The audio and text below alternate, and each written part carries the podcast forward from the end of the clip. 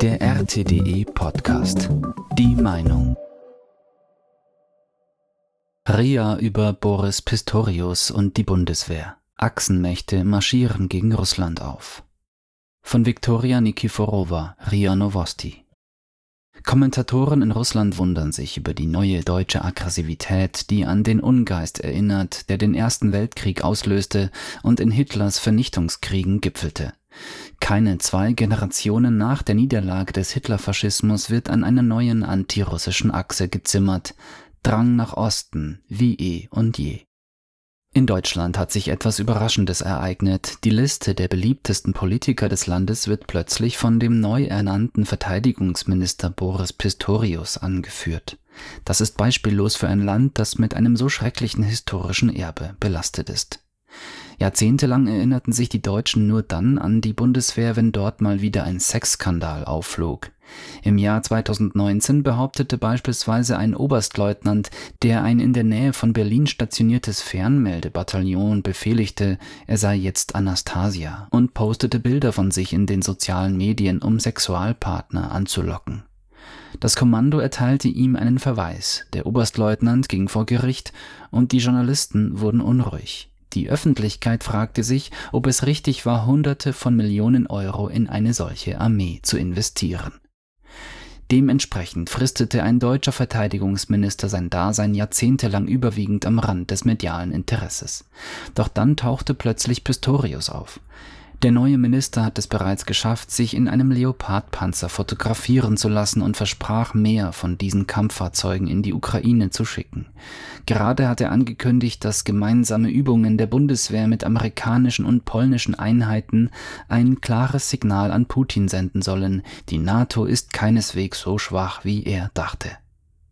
Pistorius fordert ständig Geld von der Regierung, behauptet, dass die berüchtigten zwei Prozent des BIP als Verteidigungsausgaben nicht ausreichen und hat bereits verplant, wofür er die 100 Milliarden Euro Sondervermögen ausgeben will, die der Deutsche Bundestag im letzten Jahr der Bundeswehr bereitgestellt hat. Zu seinem Programm gehören die Entbürokratisierung der Bundeswehr.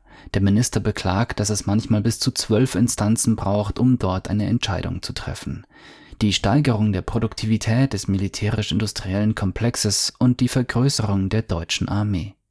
Auf dem Höhepunkt des Kalten Krieges dienten mehr als eine halbe Million Männer in der Bundeswehr.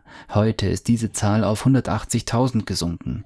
Mit den schwindelerregenden Budgets, die Berlin nun zur Verfügung stellt, haben die Deutschen alle Chancen, zu den früheren Zahlen zurückzukehren und so die stärkste und technisch am besten ausgerüstete Armee in Europa zu schaffen. Gegen wen wird sie gerichtet sein? Natürlich gegen Russland. Daraus macht niemand einen Hehl. Paradox, aber Pistorius ist kein geborener Falke, er ist überhaupt kein Mann des Militärs. Nach seinem Militärdienst im Jahr 1980 hat er erst als Rechtsanwalt gearbeitet, dann als Bürgermeister seiner Heimatstadt Osnabrück.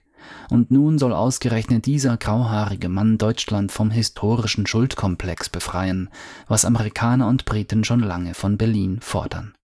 Man kann es kaum fassen, dass diese ungezügelte Militarisierung in einem Land stattfindet, das die Russen mehrfach gerettet und wiederbelebt haben. Zunächst haben sie es von Hitler befreit, am Ende des Krieges retteten sie es vor den Briten, die die völlige Zersplitterung und Zerstörung Deutschlands planten, und schließlich haben sie 1990 die friedliche Wiedervereinigung von Ost- und Westdeutschland ermöglicht. Und jetzt, sozusagen als Dankeschön, plant Berlin erneut seinen Drang nach Osten. Es ist sehr symbolträchtig, dass die in Deutschland ausgebildeten ukrainischen Einheiten vollständig mit Nazi-Tätowierungen bedeckt sind und nicht zögern, SS-Angehörige zu imitieren.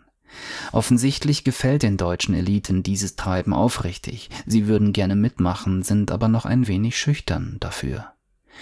Derselbe Pistorius ist beim deutschen Politikum für die Offenheit beliebt, mit der er die aggressive antirussische Politik Berlins zum Ausdruck bringt. Die Leute mögen seine Geradlinigkeit, lobt ihn Alexander Müller von der mitregierenden FDP. Zitat, er ist ein Politiker, der nicht nuschelt und kein Kauderwelsch redet, sondern alles klar und deutlich sagt. Zitat Ende. Wie wir sehen, scheuen sich einige im deutschen Establishment noch davor, Hitler originalgetreu zu kopieren, aber der Verteidigungsminister hat sich bereits vollständig von der Chimäre namens Gewissen befreit. Eine ähnliche Befreiung vom Schuldkomplex ist heute in Japan in vollem Gange. Unter Missachtung seiner eigenen Verfassung hat es kürzlich eine nationale Sicherheitsdoktrin verabschiedet, die es ihm erlaubt, seine Gegner anzugreifen. Zu diesen Gegnern gehören, wie nicht anders zu erwarten, China, Nordkorea und Russland. Im Grunde genommen bricht Japan seine Verpflichtungen aus der Zeit nach dem Zweiten Weltkrieg und will wieder in Kriege ziehen. Mehr als 300 Milliarden Dollar sind im Haushalt für die Armee vorgesehen, was bedeutet, dass das Land der aufgehenden Sonne mehr für seine Verteidigung ausgeben wird als jedes andere Land der Welt außer den USA und China. Die Japaner planen Tomahawks von den USA zu kaufen und selbst Hyperschallraketen herzustellen. Die gesamte Palette an Marschflugkörpern soll in Hokkaido nahe der Seegrenze zu Russland stationiert werden. Sie planen die Kurillenfrage mit Gewalt zu lösen. In der Vergangenheit haben japanische und deutsche Führer die Geschichte mit den abscheulichsten Kriegsverbrechen geprägt. Ihre unschuldigen Opfer sind zahllos. Dennoch drängen ihre amerikanischen Herren nun darauf, dass genau diese Länder in den UN-Sicherheitsrat aufgenommen werden. Die Deutschen werden bereits mit amerikanischen Atomwaffen beliefert und über Japan gibt es Andeutungen, dass es plötzlich selbst welche produzieren könnte.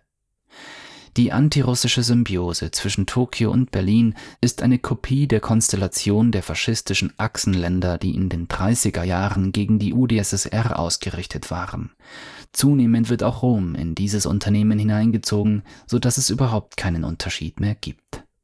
Die Italiener haben die Verteidigungsausgaben regelmäßig gekürzt, aber letztes Jahr kamen die rechtsextreme Giorgia Meloni an die Macht und versprach sie auf die berüchtigten 2% des BIP nahezu zu verdoppeln.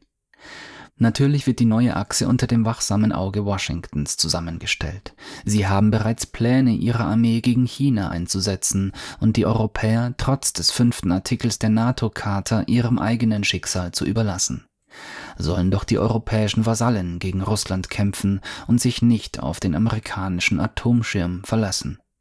Die Ukraine kommt irgendwie zurecht, also können die Europäer es auch. Das war der RTDE Podcast.